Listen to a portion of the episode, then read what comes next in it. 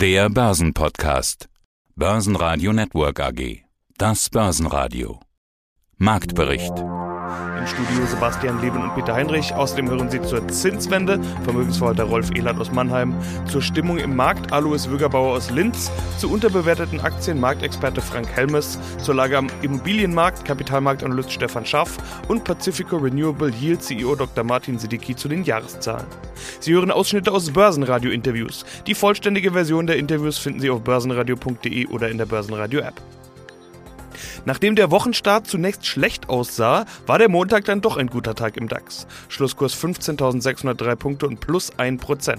Der ATX in Wien legte 0,4% zu auf 3.449 Punkte. Die US-Börsen öffneten deutlich im Plus und sorgten damit auch in Europa für gute Stimmung. Ganz vorne mit im DAX waren die Autoaktien. VW stieg plus 3,8%, Daimler plus 3%, auch Conti und BMW konnten steigen. Unter den Top-Gewinnern im DAX war auch Covestro mit plus 2,7%. Stärkste Verlierer waren Fresenius Medical Care mit minus 1%, Bayer mit minus 1,1% und Schlusslicht Fresenius mit minus 2,2%. Ja, guten Morgen, liebe Hörer. Mein Name ist Rolf Ehlhardt. Ich bin Vermögensverwalter bei der ICM in Mannheim. Wir sind da seit 1990 ansässig, haben eine Dependance seit 2011 in Neuss bei Düsseldorf und seit diesem Jahr auch in Regensburg für den bayerischen Raum. Paul hat die Strategie von US-Finanzministerin Janet Yellen ja eigentlich bestätigt. Es gibt jetzt so eine Art Dreiklang. Einstieg in den Ausstieg bei Anleihenkäufe. Im vierten Quartal werden vermutlich Beschlüsse gefasst und ab dem ersten Quartal 2022 kommt es dann in irgendeiner Form zu einer Reduktion der Anleihenkäufe. Herr Ehlhardt, ist es soweit? Zinswende ist jetzt dann wirklich da? Nein, ich glaube es nicht. Die Frau Yellen hat ja gesagt, heute oder Mitte Juni 2021, dass sie im Jahre 2023 anfangen wird, die Zinsen zu erhöhen. Daraufhin hat die Börse glaubhaft reagiert. Ich glaube da nicht dran, denn im Umkehrschluss heißt das auch, sie wird anderthalb Jahre nichts machen. So, ja. schließen wir das Interview ab. Die Börsen stehen jetzt auf Rekordständen. Was empfehlen Sie, sagen wir, für Handlungsanweisung für ein Depot bis Ende des Jahres? Also, ich würde erstmal gar nicht zum Ende des Jahres gehen, sondern ich würde mich jetzt einfach an ich gehe jetzt mal auf den DAX, weil die Zuhörer haben ja meistens im DAX investiert. Wir kommen jetzt endlich, ich habe ja immer gesagt, über 15.000, da kann auf 300, 15.300, 15.500, wir waren 15.700. Wir haben wieder Liquidität geschaffen, haben Dinge mitgenommen, SAP und Infineon haben wir behalten. Jetzt kommt der Rückschlag und ich denke, es ist noch nicht ganz zu Ende. Wir haben zwar jetzt wieder ein bisschen äh, bessere Börsen, wir werden auch nach den schwachen Tagen der zuvor auch mal wieder 200 Punkte nach oben gehen. Meine Schwelle wäre irgendwo bei 14.900, vielleicht auch mal kurz darunter dann müsste eigentlich die Sache wieder so überverkauft sein, dass man in äh, Werte geht, äh, in eine Adidas, in eine BASF, in eine BMW. Vielleicht machen wir aus Trading-Gesichtspunkten auch mal die Deutsche Bank. Aber wir werden dann in steigende Kurse, so wie wir das letzte Mal immer wieder gesagt haben, 10% plus raus. Danke, liebe Börse, und dann gucken, was passiert. Mein Name ist Alois Wögerbauer und ich bin einer der Geschäftsführer der Bank General Investment Gesellschaft in Linz. Und ich möchte gerne an unser letztes Interview anknüpfen. Damals hatten Sie gesagt, Rallye ohne Ende, das würde mir zu weit gehen. Umso mehr Leute das sagen, umso mehr muss man sich die Frage stellen, ob zu viel Optimismus im Markt ist. Ich gehöre auch zu den Optimisten, aber Rallye ohne Ende kommt mir nicht über die Lippen. Dafür habe ich in den letzten 30 Jahren zu viel erlebt. Ich habe schon gesagt, ich finde das Zitat so schön, dass ich es direkt nochmal aufgreifen werde. Noch hat die Rallye ja kein Ende. Ist denn schon zu viel Optimismus im Markt? Das denke ich nicht. Es gibt sicher Optimisten, die gibt es immer, aber es gibt auch sehr viele Anleger, die zögern, die zaudern die hohe Cashquoten haben. Das heißt, äh, so diesen, diesen Optimismus, wo die Medienwelt und auch die Anleger und Anlegerinnen äh, quasi sagen, es kann nur nach oben gehen, das wäre ein Warnzeichen. In dieser Breite sehe ich es nicht. Es gibt im Gegenzug genauso viele warnende Stimmen, die sagen, jetzt muss endlich der Crash kommen. Das ist genau dann wieder so kritisch zu hinterfragen. Aber ein, einen einseitigen Optimismus, der quasi ausufern würde, würde ich derzeit nicht sehen. Es gibt aber aber ja Grund zum Optimismus, vor allen Dingen, wenn man sich Konjunkturdaten anschaut. Sie hatten in unserem letzten Interview gesagt, dass Sie die klassische Industrie als positiv sehen, dass die aus Ihrer Sicht vor guten Quartalen steht. Gehen wir also mal ein bisschen in die Analyse. Der Markt reagiert auf Konjunkturdaten, die ich gerade schon angesprochen habe. Wie wichtig sind denn die Konjunkturdaten? Wie sehr muss denn jetzt auch von den Fundamentaldaten bestätigt werden, was der Markt vielleicht schon vorweggenommen hat? Es muss bestätigt werden. Also der Markt hat sicher in gewisser Weise einen Vorgriff gemacht, aber das, was wir derzeit sehen, und es sind ja einerseits die Konjunkturdaten, die sind klarerweise wichtig, noch wichtiger sind die Unternehmensergebnisse. Und da würde ich sagen, ja, es wird klar geliefert. Das heißt, die letzte Earnings Season in den USA, aber auch in Europa war sehr stark, sehr stark. Das heißt, die hohen Erwartungen wurden in vielen Fällen zumindest erfüllt, teilweise auch übererfüllt. Das heißt, die Gewinnqualität der Unternehmen ist gut und daher das, was eingepreist ist, bis dato auch eingetreten. Schönen guten Tag, Martin Sidiki hier, einer der beiden Co-CEOs der Pacifico Renewable Seed AG und ich freue mich auf das Gespräch heute im Börsenradio. Wie es der Name schon sagt, sind Sie in einem absoluten Trendbereich unterwegs, nämlich im Bereich erneuerbare Energien. Was da Ihre Devise ist, das sieht man ganz klar an den kürzlich erschienenen 2020er Zahlen. Wachstum. Umsatz plus 46 Prozent auf 16,2 Millionen Euro, bereinigtes EBITDA plus 43 Prozent auf 12,6. Aber Ihre großen Ambitionen und Ziele, die haben wir in vergangenen Interviews ja auch schon besprochen. Deshalb habe ich mich gefragt, was für ein Fazit würden Sie eigentlich für dieses Jahr 2020 geben? Sehr gutes Jahr oder einfach nur ein Zwischenschritt erreicht und auf geht's zur nächsten Etappe? Sehr schöne Frage. Ehrlich gesagt, ein bisschen was von beidem muss ich zugeben. Wir sind natürlich wahnsinnig happy damit, wie das letzte Jahr lief. Wir haben ja die Gesellschaft per Erstnotiz im November 2019 gelistet. Insofern war letztes Jahr für uns ein ganz, ganz wichtiger Grundstein, auch in die Zukunft, da wir das erste Mal mit Kapitalerhöhungen als gelistete Gesellschaft Kapital zur Wachstumsfinanzierung eingesammelt haben. Damit sind wir natürlich wahnsinnig glücklich, wie beide Kapitalerhöhungen liefen. Das war die bisschen kleinere Kapitalerhöhung über rund 17 Millionen Euro im April und dann die größere im Dezember mit ein bisschen mehr als 40 Millionen Euro. Das gibt uns natürlich ein gutes Gefühl, dass unser Geschäftsmodell am Kapitalmarkt angekommen ist, dass wir Marktteilnehmer sind, wenn er am Investoren anspricht bezüglich der Wachstumsfinanzierung gehört wird und dass es auch ein großes Interesse daran gibt an dem, was wir tun. Insofern kann man neben dem Umsatzwachstum feststellen, dass die Präsenz am Kapitalmarkt, die wir aufgebaut haben, uns natürlich sehr glücklich macht, dass viele Dinge sehr gut funktioniert haben. Aber wenn man natürlich unsere Ambitionen im Sinne der Pipeline, die uns hier über, über unsere Partnerschaften mit Entwicklungsgesellschaften gegenübersteht, neben das aktuelle Portfolio legt, dann sieht man natürlich, dass wir noch wahnsinnig viel vorhaben. Insofern, glaube ich, kann man zusammenfassend sagen, 2020 war ein sehr erfolgreiches Jahr für uns.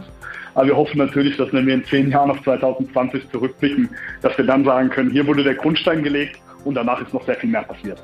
Dann lassen Sie uns mal übers Wetter reden. Keine Floskel, sondern auch natürlich relevant für Ihr Geschäft. Also für Photovoltaik brauchen Sie Sonne und für Windkraft brauchen Sie Wind. Das muss ja beides erstmal da sein. Wie war und ist eigentlich die Wettersituation und wie relevant ist das tatsächlich bei Ihnen?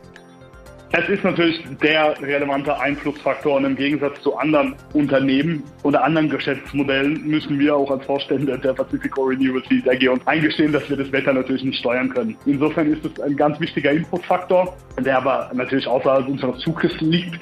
Wir haben ein erstes Quartal erlebt, das leicht unter Plan lief für uns, wo wir mit, sagen wir, schwächeren meteorologischen Bedingungen konfrontiert wurden, als wir per se angenommen haben, beziehungsweise als in unseren Planzahlen wieder gespiegelt sind. Die letzten Wochen waren natürlich für, das hat glaube ich jeder miterlebt, für Photovoltaik natürlich sehr dankbar.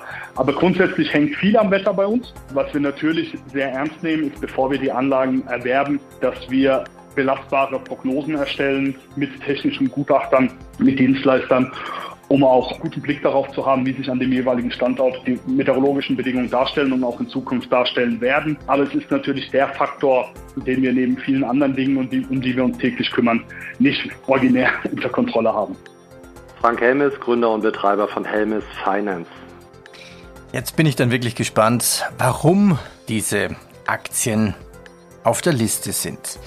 Du hast mir sie vorher zugeschickt und ich dachte mir wirklich, hm, stimmt das? Sind die wirklich unterbewertet? Aber lassen wir uns mal überraschen auf deine Analysen. Alphabet, die Aktie seit Jahren im Aufwärtstrend, jetzt bei 2035 Euro.